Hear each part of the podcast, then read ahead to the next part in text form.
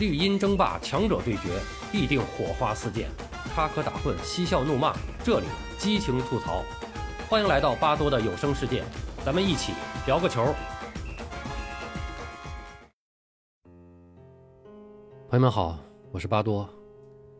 今天我们接着聊国足冲击世界杯的历史。时间来到了一九八五年，一九八六年墨西哥世界杯的预选赛又开始了，这是中国第三次冲击世界杯了。上一次是我们除了二零零一年成功之外，离世界杯最近的一次，而这一次，则几乎是离得最远的一次了。在当时的球迷看来，是爆出了一个惊天的大冷门，国足在小组赛就被淘汰，而且在北京工体面对弱旅香港队主场翻车一比二落败。巨大的落差引发了震惊全国的球迷骚乱事件，史称“五幺九事件”。这在中国足球史上极为罕见。为什么会出现这样的情况呢？我们就来细说一下。话说，经历了前两次的冲击，特别是四年前的那一次，我们几乎是已经成功了，只是因为经验不足，受了算计才出局的。虽然出局了，但中国男足在亚洲足坛一流强队的身份也算是基本确认了。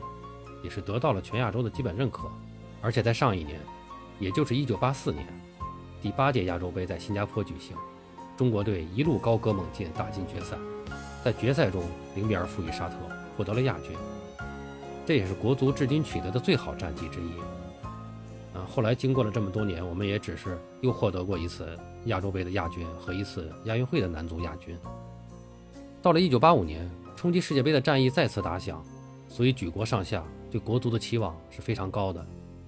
这时的国足主帅是曾雪林，他是上次国足一比二附加赛负于新西兰比赛的亲历者。按说他当时既不是队员，也不是教练，他当时只是北京队的主教练，怎么会亲历呢？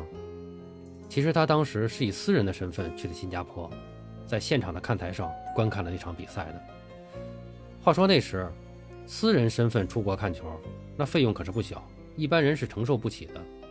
他一个北京队的教练，那时候也是挣死工资的，一年的收入不一定能够买一张机票钱。除了钱，一个所谓体制内的身份，能因私走出国门，在那个年代那是非常不容易的。但是曾雪林的背景也并不寻常，他有一个侄子，非常的有钱，也非常有名，那就是著名的香港金利来公司的老板曾宪梓。一九八零年底的一天，时任北京足球队主教练的曾雪林接到了他的侄子曾宪梓从香港打来的电话，说是可以安排曾雪林去香港观摩国足参加世界杯预选赛的几场比赛。因为曾雪林本身也在关心这几场比赛，因此两个人一拍即合。但是上世纪八十年代从大陆去香港，那可不像现在这么方便，办个通行证就去了。那时候去香港观赛。是需要国家体委足球处同意的，于是曾雪林找到了国家体委足球处的有关领导，但是人家说了，足协已经官方组建了一个去香港看球的观摩团，没有名额给曾雪林。曾雪林表示不用国家掏钱，但是足球处的人还是不同意，说除非香港方面官方发一个邀请函之类的东西，这边才能同意曾雪林去香港看比赛，为他办理赴港手续。这个时候，曾宪梓就发挥了很大的作用。他在香港找到香港的足协主席霍英东，要了三个名额，其中一个给了曾雪林。那么这样，曾雪林才算是拿到了赴港的手续。一到香港，曾雪林就和曾宪梓一同到中国足球队的驻地拜访了主帅苏永胜，而且曾宪梓还让曾雪林出面宴请了整个中国足球队。到了1982年1月，中国队和新西兰队附加赛的比赛地点。定在了新加坡。当时曾雪林正在广州参加全国教练员工作会议，接到了曾宪梓的长途电话，邀请他去新加坡看中心之战。这一次，曾雪林又是在曾宪梓的安排下，一起坐在了新加坡体育场观看了中心之战。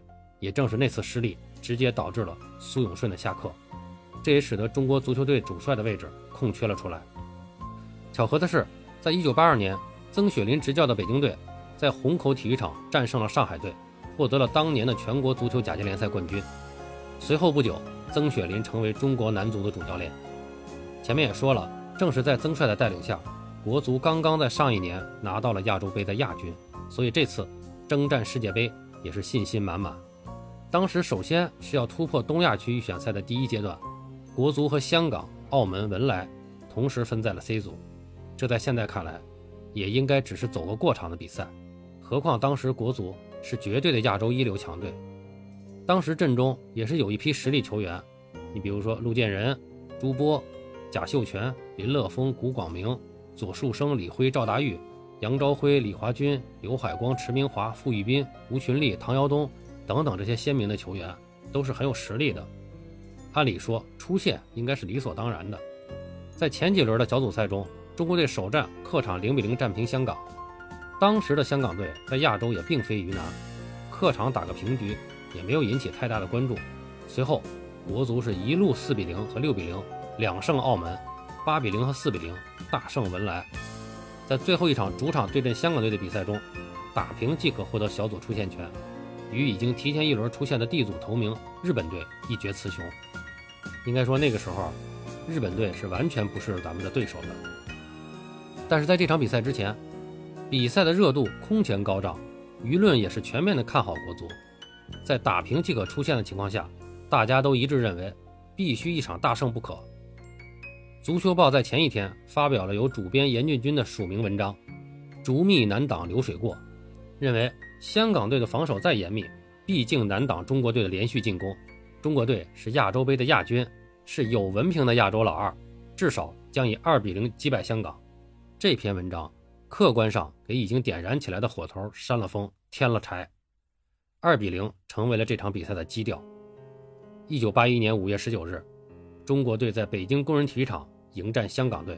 不过，在如此关键的时刻里，主帅曾雪林不知道为什么。在战前突然变阵，将由李辉和赵达玉组成的进攻中轴线拆散，把后者放到了替补席上，而中场的核心位置改为由新调入队的王惠良出任，并且将原来担当右前卫的左树生放在了左边锋的位置上。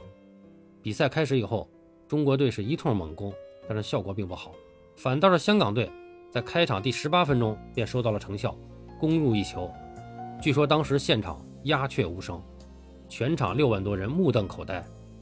不过意外失球的国足大举反攻之下，在随后扳回一球，结束了上半场。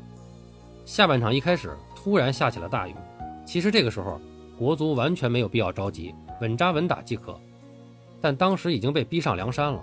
据说除了舆论之外，在赛前的准备会上，足协的领导开会定调：打平不光彩，要赢还要赢两个以上。在这种指挥棒驱使下。国足的攻势更盛，但心急火燎之下踢的是毫无章法。在下半场第六十分钟，大门宣告再次失守。随后的半个小时内，国足虽然刷出了全场二十四次射门的数据，但是除了那次得分以外，没有一脚打在门框里。一比二的比分最终让国足黯然出局，成为了当今著名的“五幺九惨案”。而国足打平即出现的魔咒，也在这场比赛之后开始频频出现。但更令人心痛的是，所谓的“五幺九”事件还并不止于场内。这一天，对于中国足球来说是黑暗的。由于早早被淘汰出局，与赛前的心理期望落差太大，在比赛结束以后，当时现场看球的约六万多名球迷为此痛哭流涕，在沉痛的打击中爆发了。他们围堵双方球员，砸烂公共设施，袭击外国人，要求与足协领导对话，可以说是酿成了大祸。他们不仅掀翻了球队的大巴，连路边停靠的小汽车，甚至交通岗亭都没能幸免于难。五幺九事件只是球迷情绪的一个发泄，并没有造成人员的伤亡。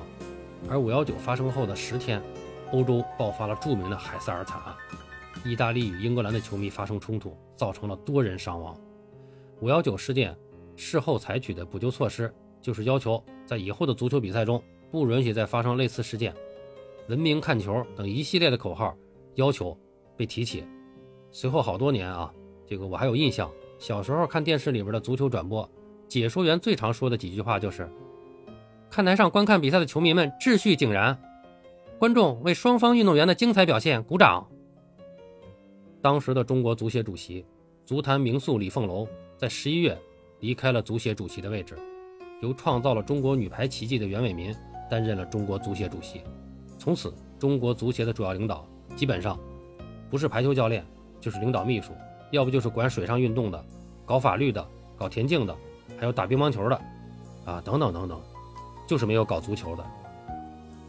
就是在那一夜，中国足球被抹上了一层黑色的面纱，从此，中国足球走入了低谷。好了，今天就说这么多吧，巴多聊个球，我们下期再见。